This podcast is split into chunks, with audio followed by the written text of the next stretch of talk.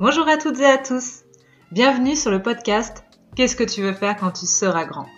Ce podcast, je l'espère, t'aidera à t'apporter le courage et la détermination pour vivre la vie de tes rêves.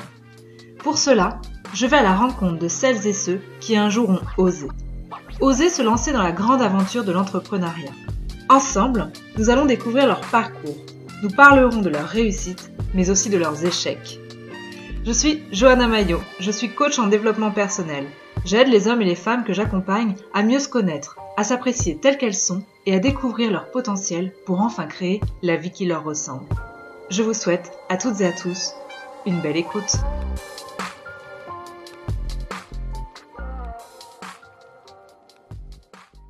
Salut Christelle. Bonjour Johanna. Je suis très contente de te retrouver ici. Merci euh, d'avoir accepté euh, de partager ton expérience avec nous. Eh ben, merci de me laisser cet espace. Alors Christelle, tu m'as dit que tu avais déjà écouté un peu les podcasts, donc tu connais la tradition. La première question, c'est c'était quoi ton rêve d'enfant? Eh bien, moi, je voulais être avocate ou juge pour enfants. D'accord. c'était, euh, je voulais me diriger vers le droit. Je trouvais que, je sais pas, j'avais, je pense que j'avais euh, envie de justice en fait. Euh, j'avais envie de défendre des innocents, de protéger des enfants. voilà. C'est, resté assez longtemps en fait cette, cette envie. Et en fait, euh, quand j'ai appris qu'on ne défendait pas que des innocents, ça non, ça, ça, collait plus du coup. Je me suis dit, mais non, mais attends, faut aussi que je défende des gens qui ont fait du mal. Euh.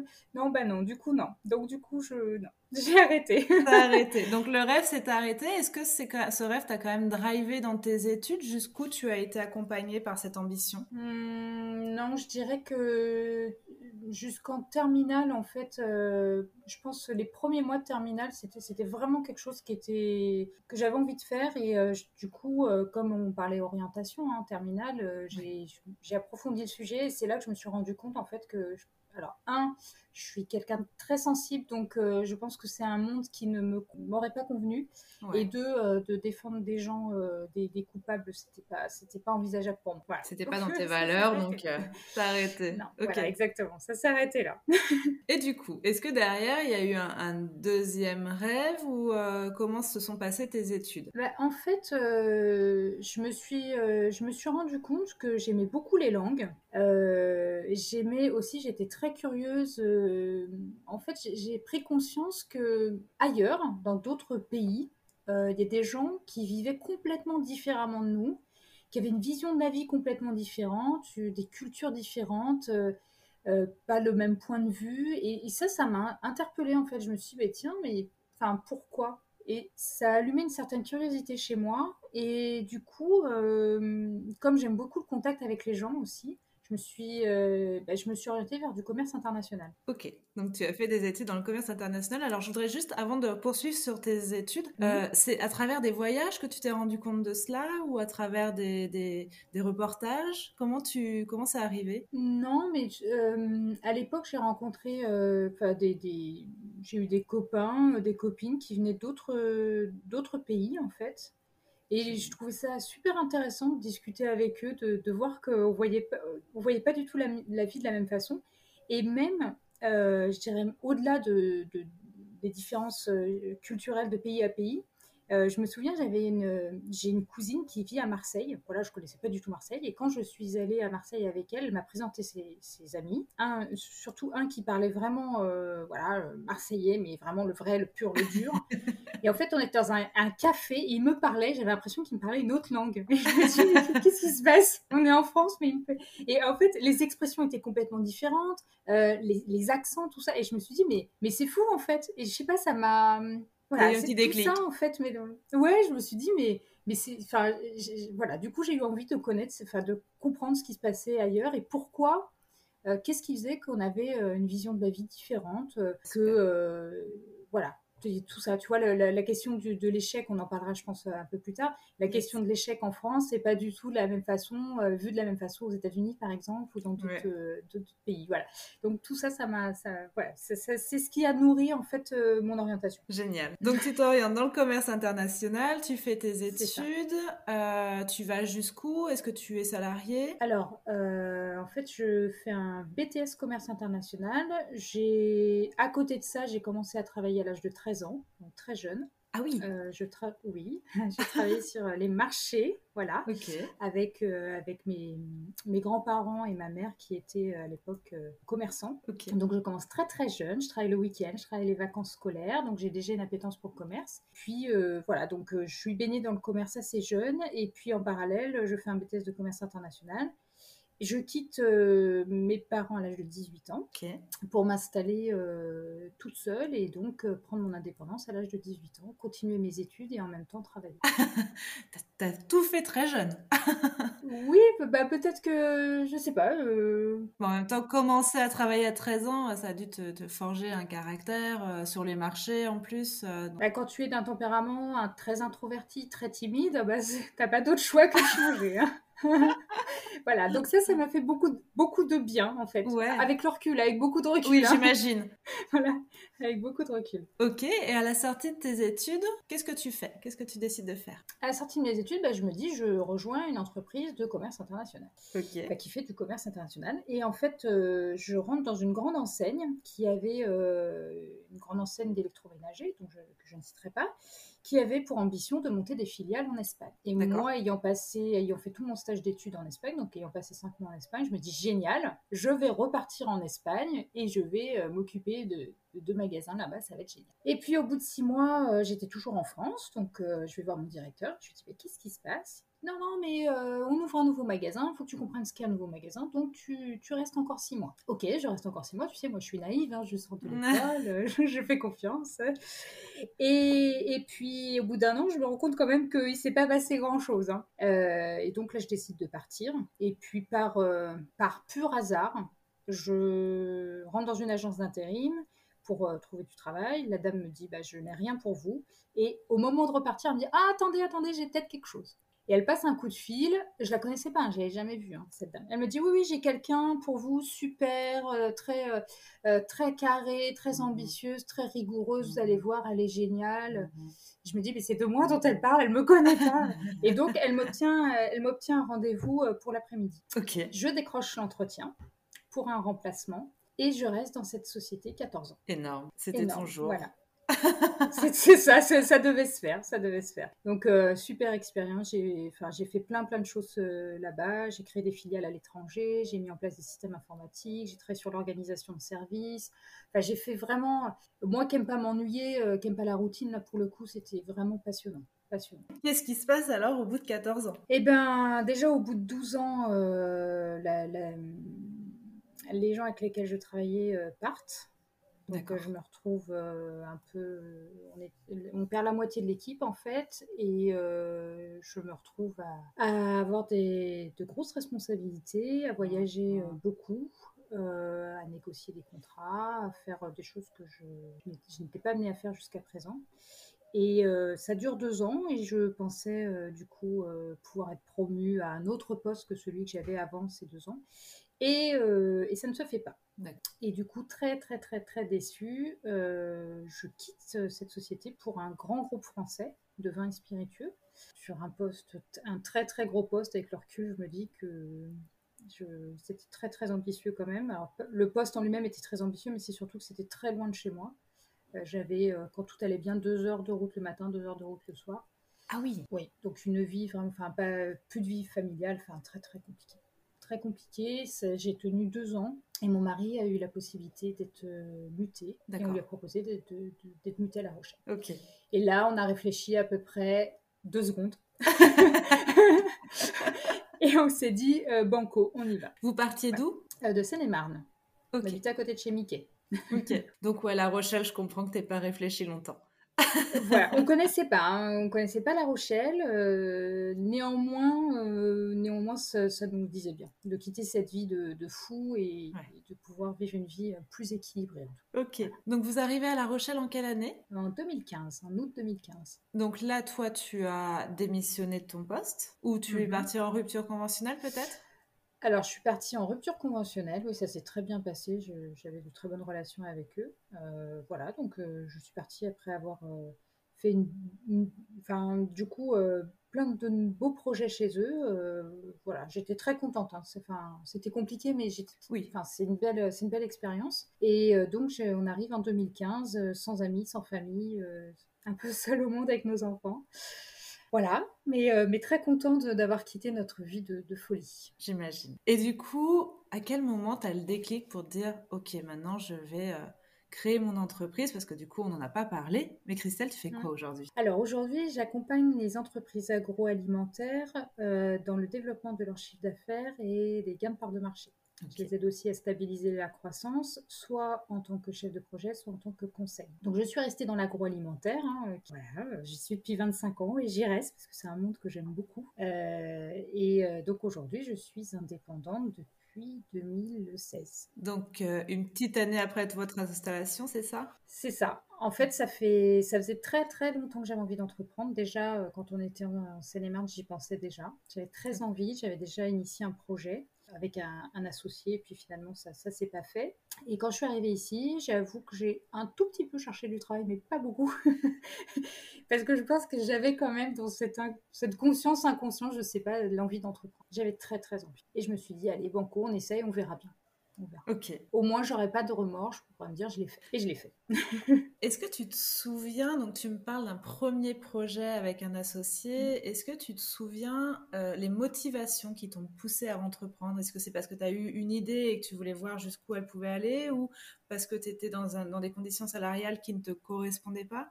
Est-ce que tu te rappelles à quel moment tu as vraiment eu ce déclic? Alors, il y a plusieurs choses. Euh, mes deux parents étaient à leur compte. Donc, euh, moi, je, sais ce que c'est d'être à son compte, de connaître les mois très creux et les mois d'euphorie. Je connaissais ça déjà toute petite. Euh, mes grands-parents étaient à leur compte aussi. Donc, on a déjà cette. Euh, cette Une culture dans la famille. Voilà, on a déjà cette culture. Après, j'ai eu des postes à responsabilité. donc, je menais des équipes en France et à l'étranger. Et je trouvais ça compliqué quand tu n'es pas d'accord avec, avec la stratégie ou en tout cas avec les actions que tu dois mener sur le terrain quand tu n'es pas d'accord avec ça et que tu dois euh, bah, motiver ton équipe, la fédérer autour de projets auxquels toi, tu ne crois pas, mm. c'est compliqué. C'est compliqué et ça devenait trop compliqué pour moi. Je n'étais pas en accord avec ça et, euh, et je me suis dit, bah, j'ai envie de prendre mes propres décisions. Je me tromperais probablement, hein, parce que voilà, ça fait partie du jeu.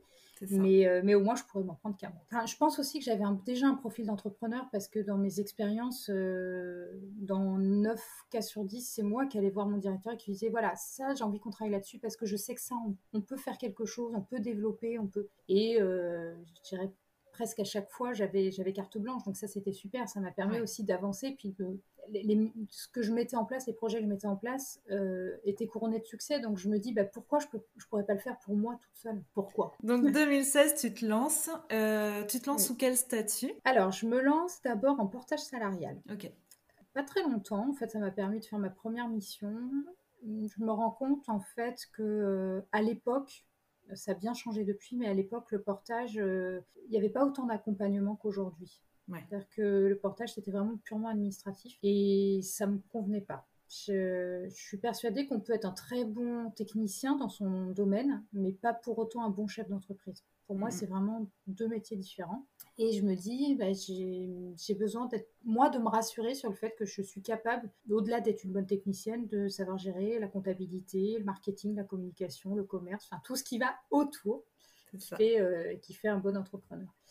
Et au bout de six mois de portage, du coup, je, je rejoins la couveuse d'entreprise de La Rochelle, qui là m'apporte un peu plus de structure, euh, qui effectivement, euh, euh, même si j'avais déjà toutes ces notions-là de comptabilité, de marketing, communication, mais c'est pas la même chose de les avoir en entreprise et de les appliquer pour toi. C'est vraiment très différent.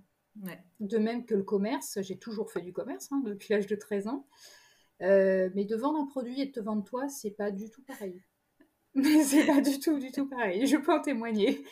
Et ça a été, euh, voilà, ça, ça a été vraiment la partie la plus compliquée pour moi. Eh ben, on va, on va y venir. Alors, on va commencer par la note positive. Pour toi, c'est quoi ta plus belle réussite? Ma plus belle réussite, c'est bah, déjà d'avoir réussi à créer l'entreprise que je souhaitais et d'aujourd'hui d'avoir euh, une vie un peu plus équilibrée que ce que j'avais auparavant. C'est pas vrai tous les jours d'année, mais, euh, mais je tends vers ça, voilà, vers une vie plus équilibrée et surtout, euh, surtout faire euh, quelque chose qui me passionne. je, je, suis passionnée par mon travail, accompagner les entreprises, les relations que je peux avoir avec eux, cette diversité aussi de personnes que je rencontre. Euh, d'horizons très différents, des, des gens que j'aurais pas rencontrés en tant que salarié. Je trouve ça vraiment passionnant. Ça, c'est vraiment, oui, je pense que ça, c'est ma plus grande réussite. Et je partage à 10 000 quand on est entrepreneur, on rencontre vraiment des gens. Enfin, tu vois, moi aujourd'hui, je, te rencontre, on s'est jamais euh, rencontré auparavant et, c'est chouette parce que vraiment, salarié, mm. moi, j'ai pas fait autant de rencontres et, et ça, c'est une grande richesse. Ça. Ouais, et j'aime le repartager et le redire parce que euh, on s'en rend pas compte. On met souvent en mm. avant la solitude, mais quand on rencontre mm. aussi les gens, euh, c'est des beaux élans de dynamisme, c'est des beaux partages. Euh. donc ça, c'est vraiment génial. Enfin, en tout cas, de mon côté aussi, dans la vie d'entrepreneur, c'est ce que je trouve euh, le plus beau. Mm, c'est très riche. Est-ce que, alors, j'ai envie de changer un peu cette question, puisque à chaque fois que je parle d'échecs, et on en a parlé un peu en, préambule de ce podcast, euh, j'ai pas l'impression qu'on parle d'échecs, on, parle surtout d'expérience quand on est entrepreneur, puisque chaque échec, on s'en sert pour avancer un peu plus loin.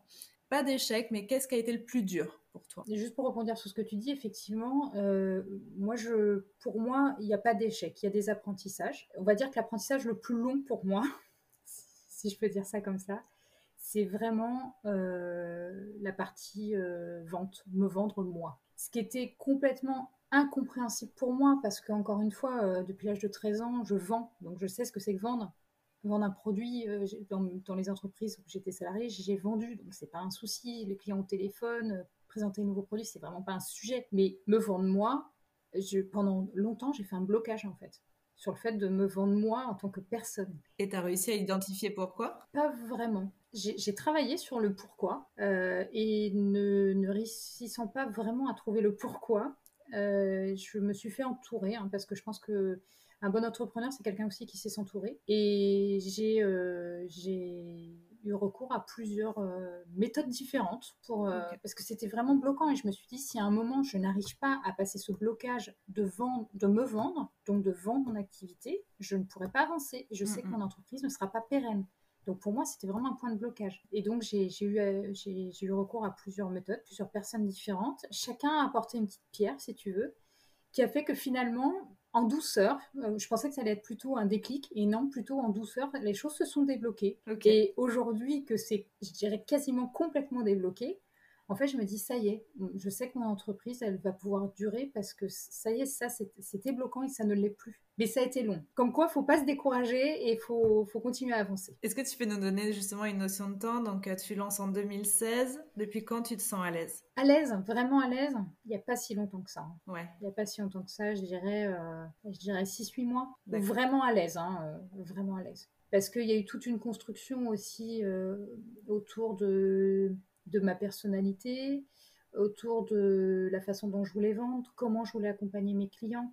Je pense qu'il n'y a pas que moi, en fait, c'est un, un tout. C'est moi et l'entreprise, c'est l'image, c'est plein de choses qui sont venues se télescoper. Mais oui, ça a été long.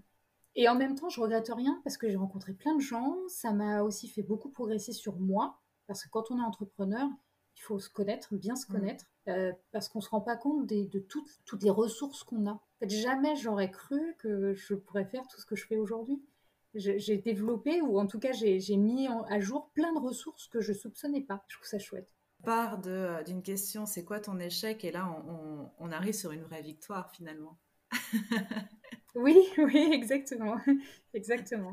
Donc c'est ça qui est beau quand tu es entrepreneur, c'est voilà, ce sont des apprentissages, euh, l'abnégation et, on y arrive. Euh, il faut y croire et, être patient. Justement, sur les qualités, pour toi, c'est quoi les qualités primordiales pour entreprendre?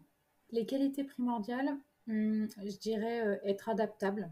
Adaptable euh, parce qu'on a besoin de s'adapter au marché, on a besoin de s'adapter aux clients, on a besoin de s'adapter aux tendances, euh, savoir se remettre en question, ne jamais se dire que c'est gagné et que ça y est, c'est acquis et ça va durer 15 ans, c'est pas vrai.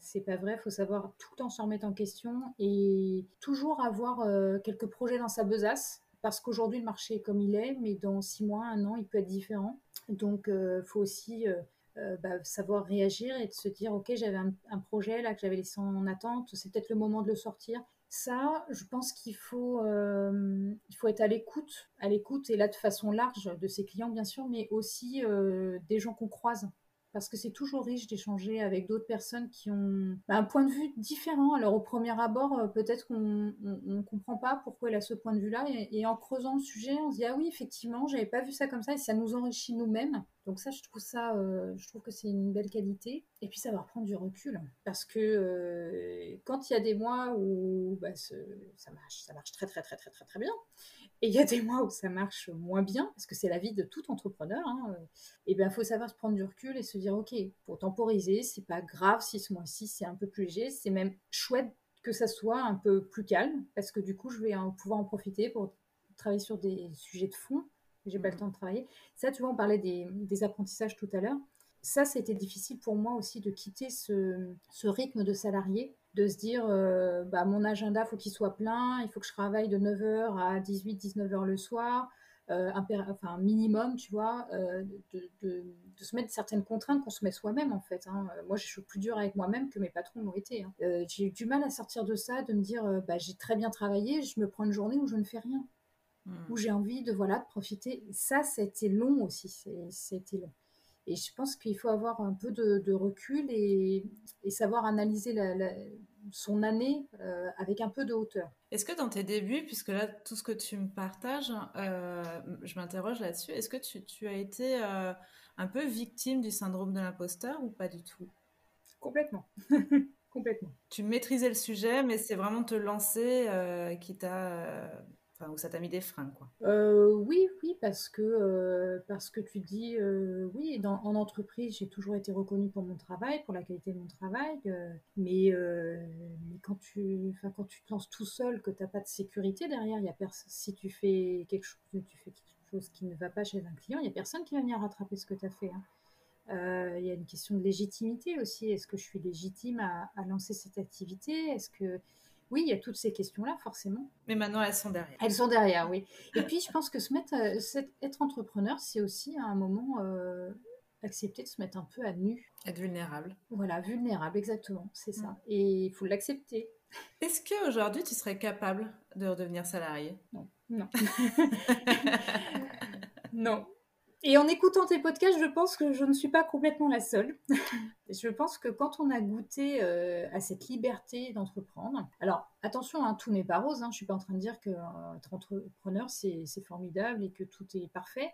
Loin de là, euh, il y a des contraintes, il y a des difficultés, on est tout seul aux commandes, donc ça a des avantages et des inconvénients. Néanmoins, il y a une liberté d'action, une liberté de décision, une liberté de, de, planning, une, liberté de, de, choisir ses clients aussi. Hein. Enfin, voilà. Euh, tout ça fait que j'aurais vraiment. Enfin, je dis pas que je le ferai jamais parce qu'on sait pas de quoi demain est fait, mais aujourd'hui, en tout cas, je le ferai pas par choix. Donc, c'est bien le discours commun. Euh, là, tous les épisodes n'ont pas été diffusés, mais j'ai enregistré plusieurs épisodes et vous avez tous la même réponse. Ça ne m'étonne pas. Ça ne m'étonne pas. Après, je, je, je, vais peut-être anticiper sur une question que tu as posée, mais je dirais que justement, aujourd'hui, quelqu'un qui veut entreprendre, il faut pas le faire par dépit, il faut le faire par choix. Parce que entreprendre, c'est pas facile. Euh, certes, il y, a beaucoup d'avantages, mais pas que. Euh, quand il y a des mois où tu factures pas, bah, c'est compliqué. Euh, surtout dans les débuts, ça arrive hein, forcément. Quand on débute, il y a des mois qui sont compliqués. Voilà, c'est. Je pense qu'il faut pas le faire par dépit, il faut le faire vraiment par choix parce que ça demande un tel investissement personnel de, de, de, personnel, d'énergie, de, de, concessions Mm. Euh, qu'il ne faut pas le faire parce qu'on n'est plus content de sa vie de salarié. Ça suffit pas, je pense. Ouais, je suis d'accord. On, on, a un peu répondu, mais pour toi, c'est quoi le plus dur, du coup, quand on est entrepreneur? C'est quoi le plus dur quand on est entrepreneur? C'est une bonne question. Tu m'aurais posé cette question au début, je t'aurais dit la solitude. Mm-hmm. Mais en fait, il y a plein de façons de pas être seul. Il euh, faut juste trouver les bonnes. mais il y a plein de façons de pas être seul. C'est quoi le plus dur d'être entrepreneur? Je, C'est peut-être des. Enfin, peut-être, et, quoique j'avais ce même, ce, même sujet quand j'étais salarié, mais peut-être d'équilibrer la charge. Hmm. C'est-à-dire que euh, moi, d'année en année, ma boîte grossit, grandit. J'en suis ravie. Euh, mais du coup, j'ai de moins en moins de temps mort. Je veux continuer à faire de la qualité pour mes clients parce que c'est vraiment euh, important pour moi. Et en même temps, euh, comme tu sais jamais de quoi demain est fait, tu peux pas te permettre de refuser des, projets. c'est ça, c'est compliqué. C'est compliqué de ne pas avoir de visibilité en fait. C'est ça. J'en discutais encore avec euh, une, entre, une amie entrepreneur qui a été interviewée, qui me disait, bah là j'arrive à, un moment charnière, c'est que euh, l'entreprise elle grossit. Donc mm. est-ce que je dis non, je refuse la clientèle hein, pour pouvoir garder un équilibre vie pro vie perso, ou est-ce que j'embauche? Et dans ce cas, c'est un nouveau challenge qui se présente. C'est ça. Et c'est vrai que mm. bah là c'est ouais, c'est un moment, un cap à passer quand on est entrepreneur euh, qui, est, compliqué. On va pas se mentir, c'est assez compliqué. C'est une autre étape. C'est ça. Tu montes une nouvelle marche avec d'autres difficultés, d'autres. Oui. Et euh, effectivement, moi, je aujourd'hui, je suis un peu, j'arrive dans ce, dans ce, dans ce tournant, voilà, où je m'interroge. Exactement c'est ça. suivra les aventures, j'aurai un œil sur ton entreprise. Est-ce que euh, tu aurais un conseil pour celles et ceux qui hésitent mais qui souhaitent se lancer? Bah, Déjà, euh, alors je vais dire deux, choses complètement contradictoires. D'un côté, d'écouter les autres et de surtout pas les écouter. C'est-à-dire que moi, si, si j'avais écouté tout ce qu'on m'avait dit, j'aurais jamais monté ma boîte. Mm. Parce qu'on m'avait dit que ça marcherait pas, que j'y arriverais pas, que j'étais pas de la région, que ça marcherait pas. des choses très encourageantes, euh, très motivantes. Et en même temps, euh, il y a aussi des choses qui m'ont, enfin, des choses qui, qui, ont été dites et qui m'ont aidé à peut-être à prendre des bonnes décisions, des bonnes directions. Donc c'est pas c'est pas facile de faire le tri. Hein. Mm. Et je pense qu'il faut écouter son instinct. Et si c'est vraiment un, un, projet qui nous motive, qui nous qui voilà, qui nous met la banane, je pense qu'il faut, faut essayer. Euh, alors, évidemment, prenant un risque mesuré, hein, ça, dépend des structures. Certains ont besoin d'investir beaucoup d'argent pour euh, concrétiser leur projet. Donc, euh, voilà. Mais, mais en tout cas, si on peut prendre un risque mesuré pour essayer, parce que je pense qu'il n'y a rien de pire dans la vie que de se dire j'aurais dû, j'aurais pu et je ne l'ai pas fait. Au moins se dire voilà, je l'ai fait, ça a marché, ça n'a pas marché, mais de toute façon, j'en ai, j'en ai ressorti quelque chose de positif parce que de toute façon, vous en ressortirez quelque chose de positif. Et pas de regret. Et pas de regret, exactement. Mm. Est-ce que s'il y avait quelque chose euh, que tu pourrais faire différemment, qu'est-ce que tu changerais dans ton parcours? Hmm, bah, Je crois que je ne changerais rien. Parce que je ne serais pas la personne que je suis aujourd'hui si j'avais pris un autre chemin. Alors, je ne sais pas comment serait cette autre personne, mais euh, en fait, j'ai apprécié tous les chemins que j'ai pris, toutes les expériences, tous les gens que j'ai rencontrés. Euh, tout ça, ça m'a nourri et, et, ça fait aussi que celle que je suis aujourd'hui, je pense que je ne changerai rien du tout. Est-ce que tu as un leitmotiv? Oui. Alors moi, euh, ce que j'aime euh, comme, comme phrase, c'est une phrase de Nelson Mandela qui dit Ce qui ne te tue pas te rend plus fort ». Et je suis tout à fait d'accord avec ça. C'est que on parle beaucoup de réussite. Euh, alors, ce qu'on disait au, départ, hein, c'est que la réussite, elle a, pas le même, enfin, l'échec et la réussite n'ont pas le même sens en fonction des cultures déjà. Et pour moi, bah, quand tu quand tu regardes un peu le parcours de très très grands hommes ou femmes, ils n'ont pas réussi du premier coup, ils sont pas levés un matin et ils ont réussi. C'est le fait de réitérer, de recommencer, de de se remettre en question et de se relever, c'est ça qui fait la réussite. Il faut pas croire que euh, dès qu'on lance une action, forcément, ça va marcher. C'est pas, pas ça. C'est je tombe, je me fais mal, je, je, remets, je, me mets, remets en selle et puis je vais peut-être retomber ou pas. Mais en tout cas, euh, c'est d'aller de l'avant et de continuer. Et c'est ça qui mène à la réussite, je pense. Je partage. Est-ce que tu as un message à communiquer? Euh, si j'avais un message pour les, futurs entrepreneurs ou euh, les, entrepreneurs, euh, en tout cas les, personnes qui sont porteurs de projets aujourd'hui, moi je pense qu'on n'a qu'une vie, que la vie elle est très courte et que bah, l'épisode qu'on a passé là il y a quelques mois, pas très agréable, nous a montré que bah, finalement on était quand même très vulnérable et que je pense qu'il faut faire ce qu'on a envie de faire parce qu'on ne sait pas de quoi demain est fait et profiter un maximum, profiter de la vie. Parfait. Euh, Christelle, comment on peut faire appel à tes services? Alors, je suis donc j'ai un profil LinkedIn. Euh, je suis j'ai un site internet aussi www.optim tout attaché process p r o c e 2 s.fr voilà ou sinon euh, par téléphone par mail et la dernière question tu la connais donc je pense que tu vas avoir deux réponses. Hein. C'est ça. Donc, aujourd'hui, team pain au chocolat ou chocolatine? Alors, je suis team pain au chocolat, mais je préfère les chocolatines. On sent la parisienne qui débarque ici. Voilà, mais, mais je suis. Alors, pour moi, ma vie parisienne, elle est très, très, très, très loin. Et je ne suis pas parisienne, je suis vraiment de la banlieue. Donc, euh, très, très différent pour moi. Et, je suis vraiment. euh, Enfin, j'ai adopté cette vie et je, je me sens bien ici. Je trouve que les gens sont. voilà, il y a une qualité de vie, il y a une douceur de vivre, il y a une, une sympathie. euh, voilà, je ne repartirai pas, je suis désolée, je, resterai là. Pas tant mieux, on a de la chance. je te remercie pour ce partage, Merci pour à ton toi, dynamisme, Merci. et puis je te souhaite une très très belle journée. Merci à toi aussi. Au revoir, Merci. Johanna. Je vous remercie d'avoir écouté cet épisode. J'espère qu'il vous aura plu et donné le courage de vous lancer dans vos projets. Si vous aimez le podcast, faites-le moi savoir en vous abonnant, likant, partageant ou en m'envoyant un commentaire. Si vous aussi vous souhaitez partager votre histoire, envoyez-moi un mail à agencelesbêtises@gmail.com. Vous pouvez me suivre sur les réseaux sous le nom de Johanna Mayo ou bien encore Agence les Bêtises. Quant à nous, on se retrouve la semaine prochaine pour un nouvel épisode et d'ici là, prenez votre vie en main. Belle journée